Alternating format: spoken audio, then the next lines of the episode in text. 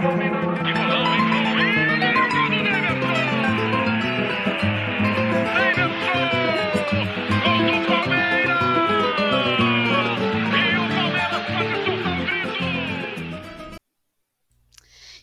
ouvintes do Análise Verdão, sejam bem-vindos a mais um episódio. Estamos de volta e dessa vez é para falar sobre uma vitória do Palmeiras. É isso mesmo, depois de seis jogos sem vencer, o Palmeiras voltou é, a conseguir uma, uma, uma, vantagem aí e conseguimos fazer um 2 a 0 em cima do Curitiba pelo Brasileirão. Pontos importantes que com certeza vão ser fundamentais nessa, nessa briga aí pelo G4, né? Já que esse agora é nosso objetivo. Brigar pelo título ficou distante, mas a gente tem essa responsabilidade de conseguir permanecer na parte de cima da tabela e conquistar essa vaguinha para a próxima Libertadores, essa vaga direta para Libertadores, né?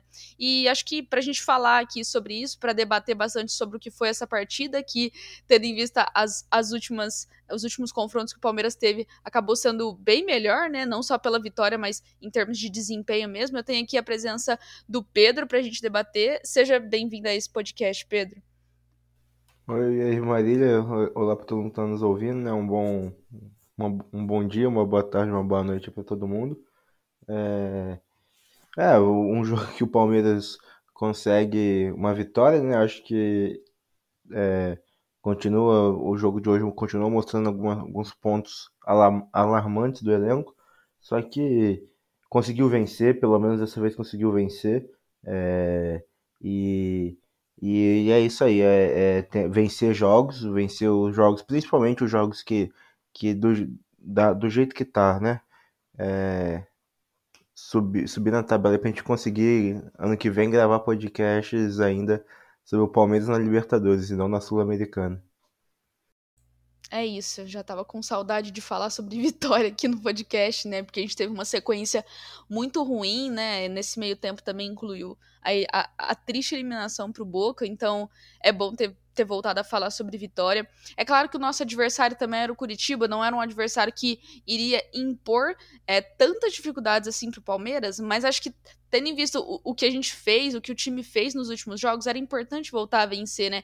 E acho que hoje, Pedro, a gente conseguiu ver um time é, um pouco mais um pouco mais atento, assim. E acho que talvez a escalação tenha contribuído bastante para isso, porque a gente viu é, a comissão técnica mandar a campo um time um pouco um pouco modificado em termos de estrutura, né? A gente teve três zagueiros em campo, então a gente teve a entrada do Luan, né, para compor ali a, a, linha defensiva junto com o Gustavo Gomes e com o Murilo, e também lá no ataque a gente teve uma mudança porque tínhamos dois centroavantes, né?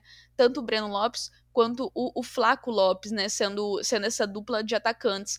É, a gente conseguiu ver no primeiro tempo, assim, o Palmeiras teve, até levou um susto com aquele gol logo aos sete minutos do Curitiba, que acabou assustando, né, assim, até na hora que eu vi, não percebi que, que o gol seria ilegal devido ao impedimento, e, e realmente acreditei que a gente fosse, de fato, sair atrás do placar, mas ia dando um, certo desânimo, né? Tipo, putz, mais uma vez o Palmeiras vai começar já de vez logo atrás do placar. Ainda bem que o gol foi anulado e a gente, na sequência, pode ver um Palmeiras que ainda conseguiu fazer bastante nesse primeiro tempo.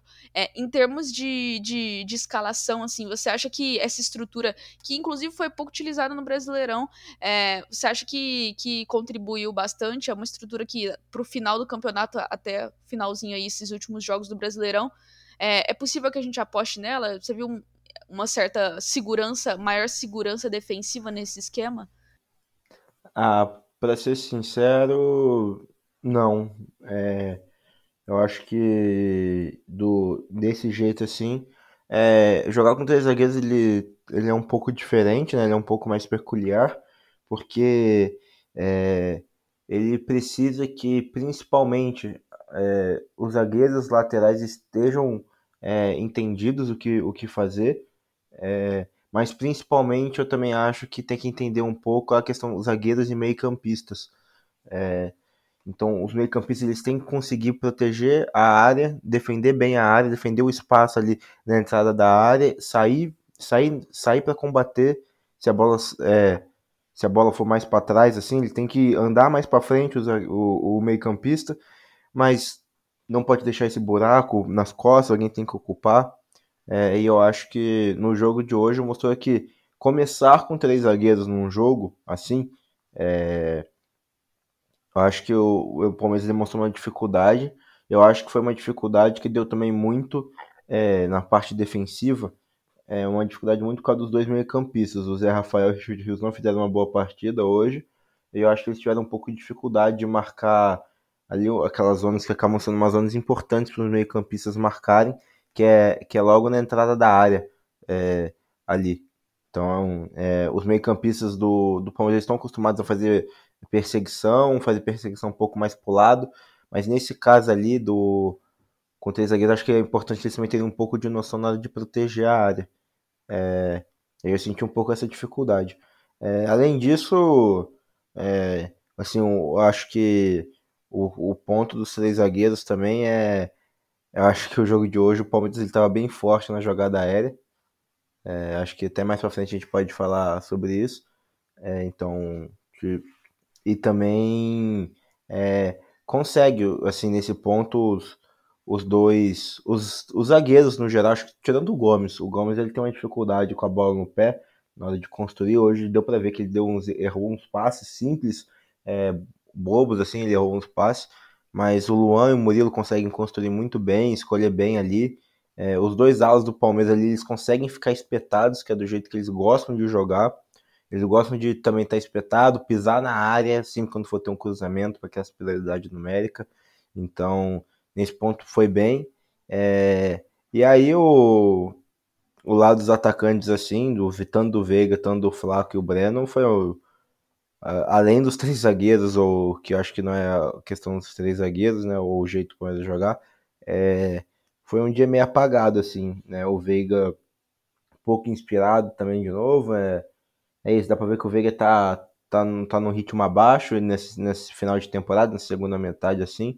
Breno Lopes tomando muita decisão ruim de novo, é, escolhendo mal os passes, escolhendo mal quando é, jogar um contra um ou, ou, ou passar a bola.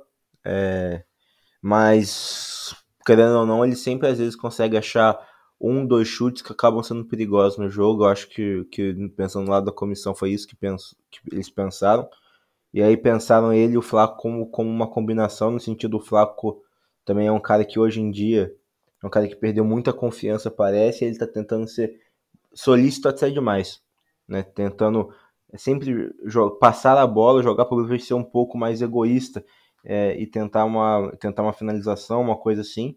Podemos fazer uma partida abaixo também. Não, não gostei da partida do Flaco. É, mas para tentar combinar com o Breno, eu acho nesse sentido. Ele tentou combinar com o Breno essas duas características do Breno ser um finalizador e o Flaco tentar ajudar na articulação um pouquinho mais. É, e eu acho que nesse ponto mesmo não dando certo, o, o Breno também conseguiu acertar aí uma cabeçada perigosa, um chute relativamente perigoso. É, enfim, eu acho que foi uma escalação diferente, para ser sincero, mas resumindo, uma escalação diferente, mas um desempenho bem similar. É, o Palmeiras está continuando sofrendo, sofreu bastante, até mais do que eu acho o normal de, defensivamente. O Curitiba podia ter saído ali com, com um gol. É, teve os lances no começo do jogo que foram uma pressão totalmente desnecessária, o Palmeiras totalmente desorganizado, é, afobado. Teve, teve um lance do Jorge Rios também, que acho que ele erra um passe ou domínio. A sorte, o cara do Curitiba erra um passe, que o Slimani estava na cara do gol, e a linha defensiva do Palmeiras toda exposta. É, e aí teve, teve algumas outras chances assim. É, e aí, além disso, o Palmeiras teve dificuldade de construir também, é, com bola rolando. Né? Não sei se você concorda também, Marília, mas eu acho que é importante a gente aqui ressaltar que é importante a vitória, foi importante a vitória, é, mas que o desempenho do Palmeiras em si, aí não, o 2 a 0 em si não fala que o desempenho foi é, positivo, sabe, bom, um desempenho bom da, da equipe. Eu, eu tô contigo nessa. Eu acho que, assim, tendo em vista, é, se a gente for olhar os últimos jogos, é, o fato da gente ter conseguido vencer hoje é animador, ainda assim a gente precisa questionar o, o desempenho da equipe, né? Acho que hoje, pela formação que nós tivemos, né, os três zagueiros, a gente precisou abdicar de pontas de ofício, né? Então a gente tinha dois centroavantes. É verdade que o Breno Lopes, por muitas vezes, acabava caindo mais para a esquerda, né? Ali no lado do Piquerez, conseguiu, fez algumas jogadas por ali e ocupava esse corredor, mas é que o Palmeiras tem também por essa característica, até por ter jogado. É, muitos jogos do ano dessa forma, é,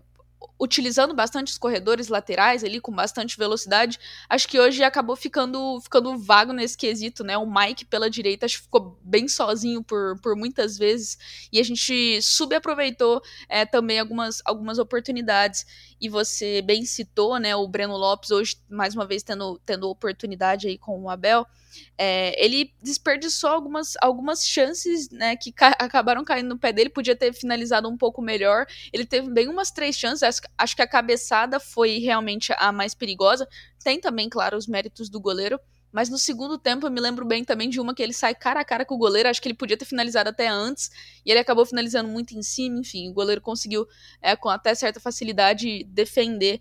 Mas, mas acho que esse esquema realmente deixou é, deixou, deixou o Palmeiras meio, ainda meio, meio em dúvida assim, de, como, de como jogar, é, porque não estávamos de fato habituados a jogar com esses três zagueiros e tendo apenas dois centroavantes na frente. Né? Acho que isso acabou comprometendo um pouco o desempenho ofensivo que o time teve no jogo, mas se por um lado a gente é, acabou é, tendo, tendo um certo prejuízo na criação, o Palmeiras voltou a ter como um ponto forte, é, ou pelo menos voltou a, a isso ser decisivo, a questão da bola parada, né? Você bem citou que nós temos zagueiros que são muito bons na bola aérea, e acho que hoje isso, isso ficou muito, muito claro, né? O gol do Gomes é, é um gol que, que a gente vê acontecendo com, com certa frequência. O Gomes é muito bom nesse quesito, ele é especialista em bolas aéreas e, e já fez muitos gols assim.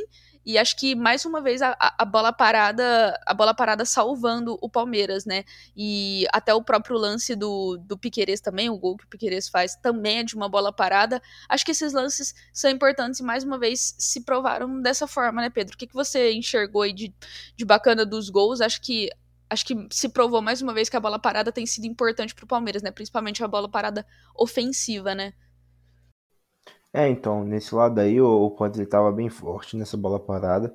É, você bota ali mais um zagueiro para disputar nessa bola, bola aérea. É, e são três zagueiros que vão bem nessa bola parada, principalmente o Murilo Gomes.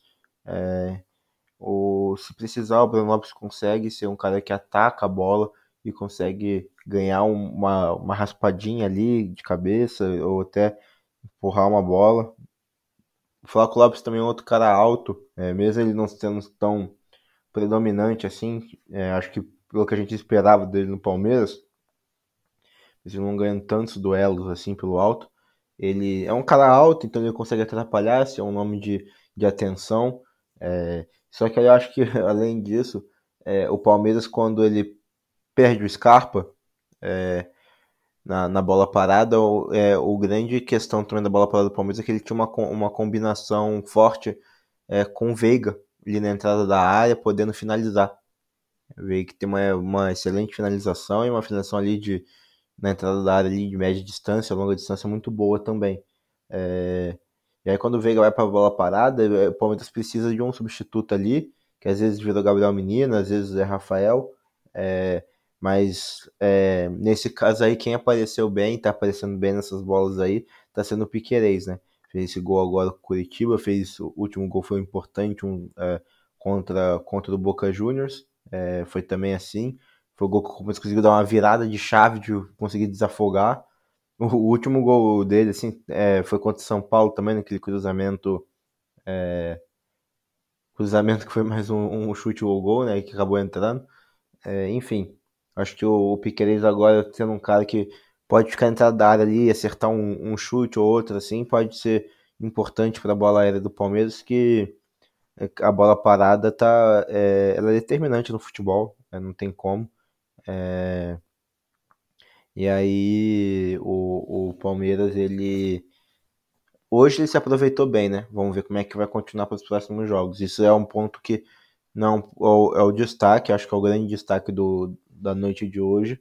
é a bola, bola parada do Palmeiras que, que entrou. O primeiro gol foi, foi, um, foi uma boa movimentação da área, foi um bom cruzamento. É, o segundo gol é uma excelente finalização do Piquerez. O, então, nesse ponto, acho que eu falo que é, que é um mérito e, e, não, e, e não tem muito mais do que isso para falar. É, e também até falando sobre, sobre a dupla de ataque, a gente teve Flaco Lopes e Breno, né? Eu acho que o Flaco Lopes ele tem também muito por essa característica de ficar mais centralizado, né? O Breno ele também pode atuar pelos lados e hoje ele jogou, é, claro, algumas, principalmente nas, nas oportunidades que ele teve, ele chega na área finalizando mais pelo, pelo meio, mas ele, ele pode também atuar, cair pelos lados e hoje ele estava mais pela esquerda e acho que o Flaco Lopes, ele teve até duas oportunidades que o Breno teve, o Flaco Lopes foi quem deu esse passe. Ele podia até ter finalizado a jogada, mas ele resolveu até passar essa bola do que necessariamente finalizar. Acabou que ele saiu ali para a entrada do, se eu não me engano, do Kevin, não, na verdade do Rony, e e a gente viu, acabou vendo mais um desempenho meio abaixo dele, né? Eu acho que é, também é outro ponto de ser observado, porque diferente do Breno, que apesar de não ter aproveitado as oportunidades ali da, que ele teve, ele poderia claramente ter feito um gol hoje se tivesse finalizado um pouco melhor, porque ele teve umas três oportunidades. O Flaco Lopes, é, mais uma vez, acho que ficou, ficou meio apagado na partida, né, Pedro? Eu não sei se, se acha que ele ficou meio é, meio perdido ali no, no, meio dos zagueiros do Curitiba, mas acho que mais uma vez ele mostrou, mostrou bem pouco, assim, né? Diferente do, do Breno, que acabou sendo até mais participativo, é, acabou sendo até mais, mais útil, assim, na partida. Acho que o, o Flaco Lopes, mais uma vez, ficou meio encurralado, mesmo o Palmeiras também tendo oportunidades de, de utilizar bastante da, da bola aérea, ele ficou foi meio subaproveitado na partida. O que você que que, que acha, assim? Você acha que daria certo? Ficaria melhor uma dupla, talvez Rony e, e, e Breno, se fosse o caso do Palmeiras seguir com esse, é, com esse esquema? Ou até o Hendrick também, né? Para ser uma, mais uma opção de velocidade ali na frente? É, assim, sobre o Flaco Lopes, falar dele, questão dele tá perdido. Minha sincera opinião, ele tá perdido no Palmeiras. É, ele foi um cara que decepcionou bastante, assim, pelas expectativas. Acho que decepcionou bastante a, a torcida palmeirense no geral, acho que mas muito mais pelo, pelo que ele foi gasto, né? É, foi um valor muito alto, 14 milhões de dólares é um valor muito acima é, é, para um cara que está rendendo tão pouco. É, para o Palmeiras, ainda por cima, que fala que tem que ter tanta responsabilidade financeira. É, não consegue contratar gente, mas investir maior valor e tal. E quando investe em gente assim, não consegue render, é triste demais. E aí acho que. Eu não sei, acho que essa temporada principalmente ele. Acho que ele é um cara com a cabeça muito. muito é, influenciável ainda. Ele consegue se influenciar muito pelas suas emoções, acho que principalmente nas emoções é, quando aparecem negativamente quando ele é contratado no Palmeiras, ele faz bons jogos. E aí, se eu não me engano, não lembro se é no jogo contra o Galo, contra o Galo Atlético Paranaense pela Libertadores, ou algum jogo no Brasileiro, não lembro. É um gol que eh, eu lembro que era um jogo de ida, acho que era o jogo de ida da Libertadores, que ele tem uma chance muito clara para abrir o placar para o Palmeiras, isso é muito importante. Ele perde o, esse gol, e aí a confiança dele na temporada acaba. Ele não consegue fazer mais nenhum jogo bom. E aí esse ano ele ele também ele não tá fazendo muitos jogos bons. Ele chegou a ter é, alguns minutos é, ali no, no Paulista, final do Brasileiro passado, é, Paulista, assim. Só que aí ele tem uma ele tem uma sequência boa, bem positiva de que é até abrindo aqui que é em abril que ele faz um gol contra faz o gol contra o Bolívar, o Palmeiras perde faz o gol no 4x0 com o Água Santa, faz o gol contra o Tom Benz e Cuiabá. E aí depois ele ele continua jogando no Palmeiras como titular, ele perde um, é, um gol com o Cerro Portenho. E aí depois ele começa a voltar a receber menos minutos. Eu acho que até esse ponto assim foi um pouco negativo para ele. Ele começa a receber menos minutos assim, é, fica um tempo sem entrar e aí depois ele ele parece que perde também esse ritmo, só que é, aí quando entra não consegue entrar bem. É, mesmo ele perdendo o ritmo, assim, que é o ponto que eu posso falar que poderia ser feito diferente. É, ele, ele não consegue entrar bem depois, mesmo assim. E aí, cara, para mim, depois do jogo contra o Santos, que ele faz aquela bobagem de não saber a regra do impedimento, ele e o gol. E o Gomes claramente impedido, às vezes ele finalizar, ele tenta to ele toca pro Gomes impedido, claramente não tava, tava sentindo a pressão. Isso é, isso é um exemplo claro de quem estava sentindo a pressão do jogo, é, de não conseguir tomar uma boa decisão no momento crucial. Ele é, precisava fazer precisava fazer o gol, pipocou, não tem outra palavra para falar, e toca pro lado para um cara impedido. É, ali depois disso, ele, para mim, né, parece que ele perde a confiança. É, tanto que ele não joga bem contra o Galo no, no outro jogo também. É, o, e o jogo contra o Curitiba de hoje, para mim, nesse sentido, ele, nele foi mal. Ele foi um cara que foi, foi até, talvez, para o final dessa temporada, ele possa ser um nome importante para fazer a roda fluir, fazer o elenco fluir e, e dar destaque para outros nomes. Aí já emendando aí é, o outro, outro assunto, é, eu acho que ele pode ser um nome que ele é, ele é um centroavante que mesmo ele sendo alto, se você olha o posicionamento dele médio sempre no, no Palmeiras, ele sempre aparece para buscar jogo, porque ele era um meia, se não me engano. É, e aí, mesmo ele tendo alto, ele não fica lá parado tentando disputar com as bolas lá como um pivô lá na frente, referência. Ele, ele gosta de sair da área. É, isso aí pode ser importante para ele jogar, seja como foi o caso hoje do Breno Lopes, é, seja para ser também com o Rony, é, se precisar. É, mas eu acho que um, um, bom, uma boa dupla acho que valeria a pena testar seria com o Hendrick. É, porque o Hendrick ele é um cara que hoje em dia no Palmeiras ele tá conseguindo jogar é, construindo. Acho que ele, tá, ele joga mais aberto. É, então ele tá conseguindo jogar bem, tá ajudando a construir. Só que ele também é um cara muito bom de desmarque, de ganhar as costas do defensor é, e, e, e, tentar finalizar. Eu acho que se fosse para o Palmeiras manter essa ideia de, de dois atacantes ali, é, eu, eu tentaria também um pouco o Flaco e o Rony até mesmo para tentar fazer uma, uma mescla aí, é, o, o Flávio Rony, desculpa, o Hendrick, até mesmo para tentar fazer uma mescla diferente de, de Rony e Hendrick, que foi esses últimos jogos aí do Palmeiras e que, e que não deram muito certo. Mas eu espero sim que o Flávio Lopes dê certo, para pelo menos o Palmeiras conseguir recuperar uma parte do dinheiro. Mas hoje ele, para mim, foi abaixo no sentido de, de, de novo, não ter conseguido ser um nome de destaque.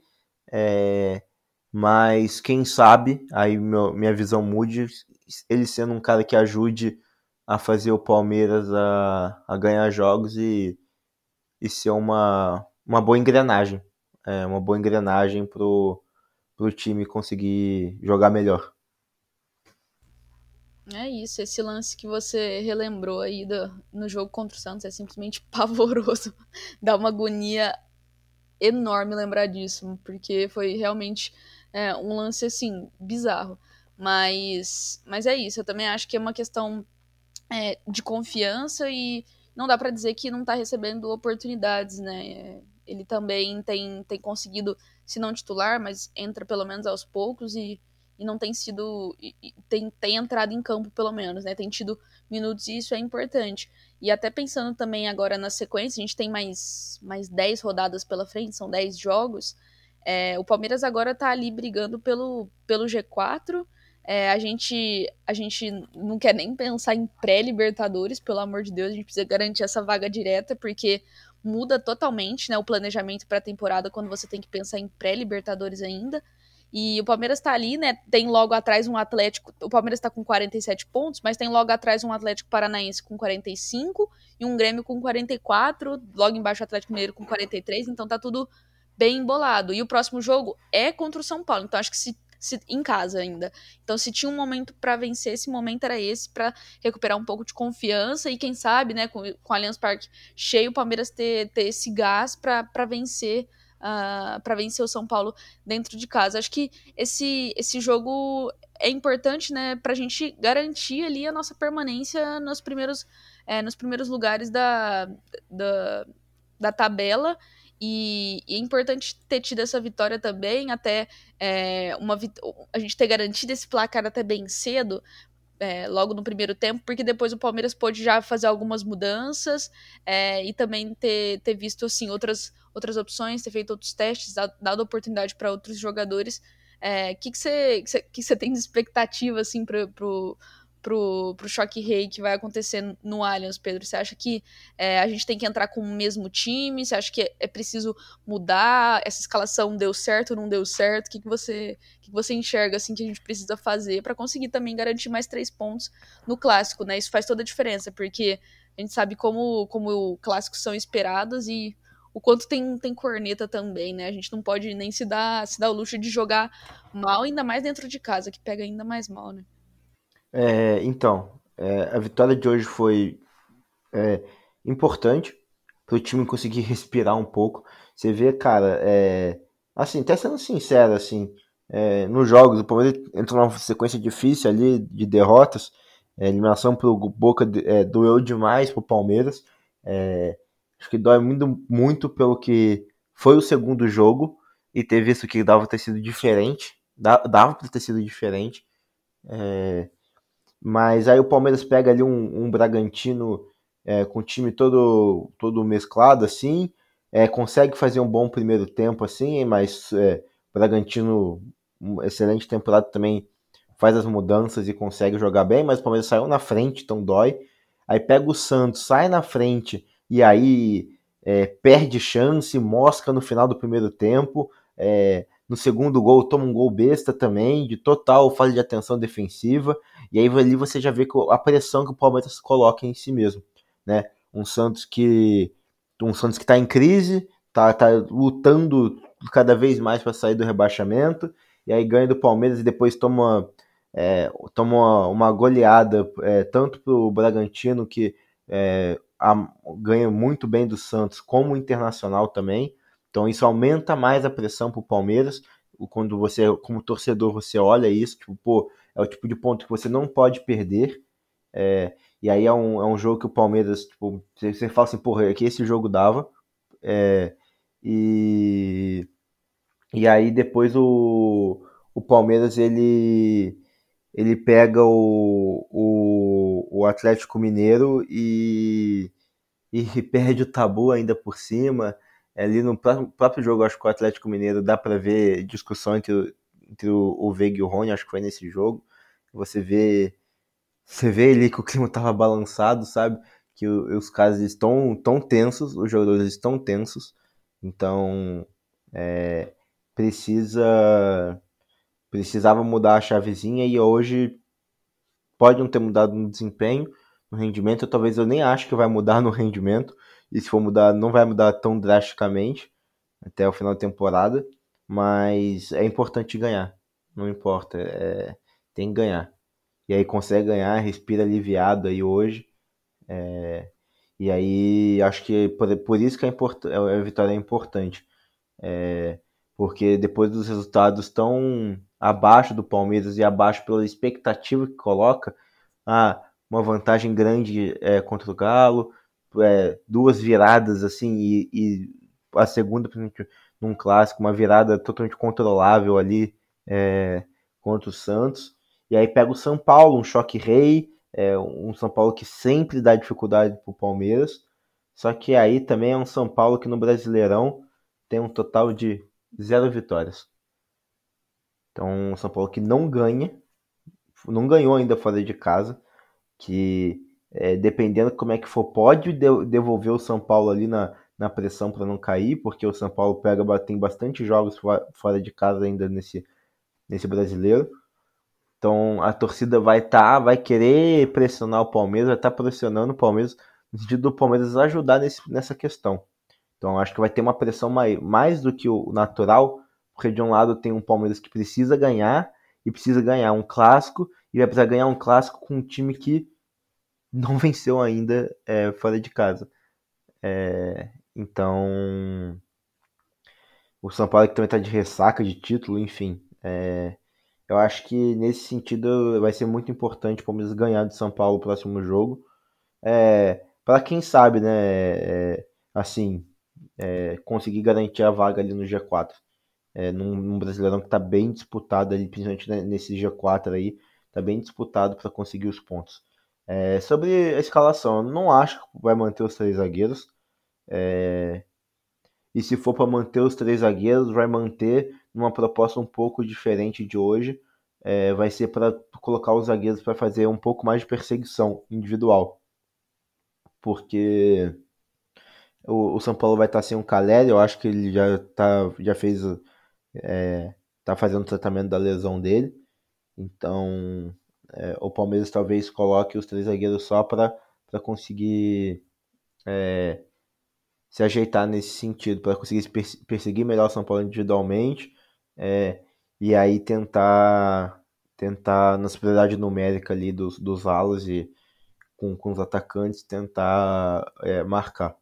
Eu acho que também tem a volta do, do Hendrick, que está jogando muito bem até é, esses últimos jogos. Então acho que talvez ou acho que o Abel vai vai colocar o Hendrick e tirar um, um zagueiro, ou se ele quiser, se ele for um pouco mais conservador, no sentido tipo, pô, ganhamos, com esse time ganhou. Talvez a gente tenha mais confiança nesse time que ganhou.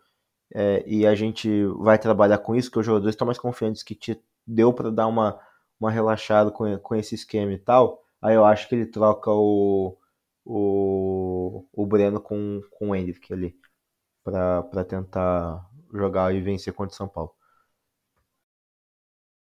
Acho que é uma boa opção também. Vamos ver o que que, que, que a comissão técnica vai optar na quarta-feira, né? Acho que também é um jogo nada fácil, né? Essa reta final também, tá todo mundo. É, todos os times meio que, que, que, querendo se, se estabelecer na tabela, né? Também muda muito, não só a questão de, de conseguir vaga para campeonatos diferentes, mas também no quesito premiação, isso faz toda a diferença.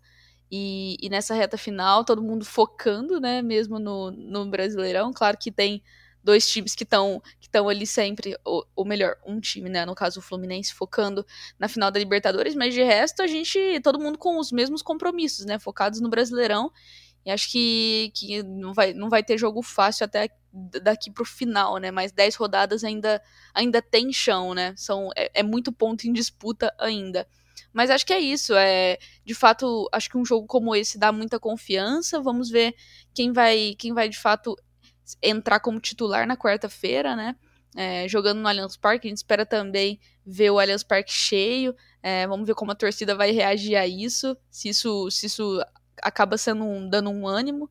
É, mas é isso, acho que a gente passou por, por muitos pontos também, apesar da vitória, conseguimos ver ter, ter, ver os pontos mais, mais críticos da equipe, né? Ainda assim, apesar do, de tudo, apesar dos três pontos, o desempenho ainda está longe daquilo, daquele que seria o ideal, daquilo que o time pode produzir, daquilo que a gente já viu o Palmeiras fazendo, mas um pouco mais animador, é, e acho que independente de qualquer coisa, de desempenho, pelo menos precisamos estar ganhando, né? Acumulando, é, sempre ganhando os três pontos, porque isso faz toda a diferença e a gente precisa muito nessa reta final. No mais, acho que a gente passou por, por tudo aqui, também fizemos essa projeção para o restante do, do campeonato. É, para todo mundo, né, fica aí a dica para conseguir seguir a gente nas redes sociais, é arroba análise verdão em todas, é, e arroba análise.verdão no Instagram. E se você também quiser ver o pós-jogo que o Léo é, produz, sai sempre no YouTube, logo depois, pouco tempo depois do, do apito final da partida. Então, o pós-jogo de Palmeiras 2, Curitiba 0 já está disponível lá no YouTube. É, e claro, muito mais do que pós-jogo, né? Análise pós-jogo, é, vídeos semanais analisando é, tanto o time do Palmeiras quanto é, adversários, enfim. É importante você estar inscrito lá e seguindo o Análise Verdão em todas as redes sociais para acompanhar de perto é, todas essas análises, as estatísticas que a gente posta conteúdos diários, então é importante você estar tá sempre, sempre de olho. Fica, fica aí a, a sugestão para nos acompanhar nas outras redes também. Muito obrigado para todo mundo que ouviu a gente e obrigada, Pedro, pela companhia aí. Até uma próxima. Valeu, Marília. Saudade de gravar aqui. Muito bom tá, tá gravando aí, aí com você. É, ainda mais hoje, nesse caso de Vitória. Agradecer a todo mundo que nos ouviu aí. A gente, a gente falou bem. É, sobre, sobre esse jogo do Palmeiras. É, deu para falar um pouco sobre o desempenho do Palmeiras também. Acho que isso que era importante, além do resultado. É, pra gente aqui, como a Análise Verdão falar. Então espero que o pessoal tenha gostado aí e até a próxima. É isso, vemos vocês numa próxima. Obrigada a todo mundo que nos ouviu e até mais. Tchau, tchau.